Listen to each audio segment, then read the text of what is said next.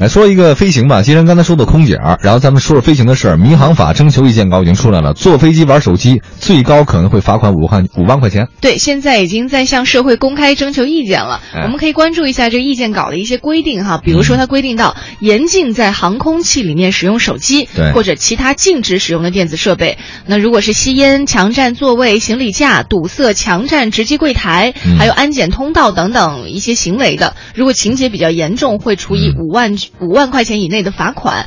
那此前罚金呢是定在五百到一万块，相当于罚的重了。对，嗯这次呢，我们也找了一些案例啊，比如说啊，这个旅客飞机上违规使用手机的案子太多了。去年十一月十三号的凌晨，北京飞往大连的 MU 二三幺二次航班上，一个男子违规多次使用手机，并对前来劝阻的安全员呢进行殴打，导致航班返航。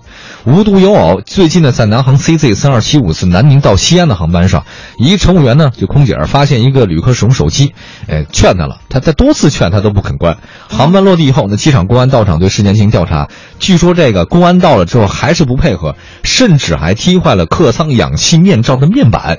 最后呢，这名发飙的旅客呢，被这个公安机关处以行政拘留十五天。经过机务部门的这种评估，他损坏的机上设施必须赔偿现金是两千三百二十六块钱。嗯，这个其实这样的事儿，我们经常在新闻上都可以也说看到，嗯不知道哪来那么大气性啊！对呀、干嘛呀？我觉得这这气儿能不能放在别的地方？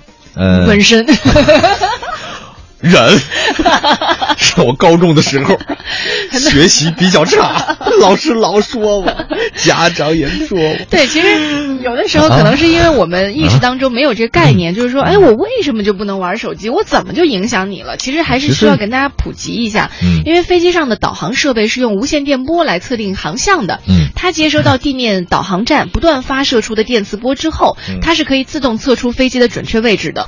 当然，如果突然发现飞机哎呦偏离航向了，这个时候啊。自动驾驶仪就会自动来纠正错误，对。使飞机来正常飞行。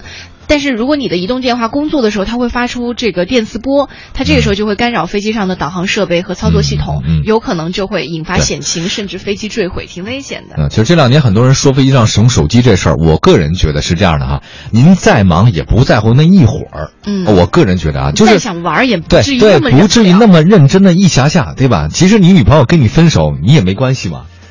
呃不是呃，对对，你就下飞机吧，然后你就不要上去了嘛，对吧？所以我觉得您再忙，就这一会儿，呃，尽管可能有些什么，哎，这个怎么呢？不能用，这个不能用，我觉得就那一小小会儿时间，其实对影响不是那么的大的。再忙的话，那你能能克制一下，也说明你还是这个很重要的啊。嗯还有一个就是。嗯，尽呃，尽管有可能说这电磁信号对飞机假设没有影响的话呢，那那与其信宁可信其有，不可信其无，对，对吧？这是我的一个观点。到的是你拿你的对生命，而且是你的命啊，对吧？对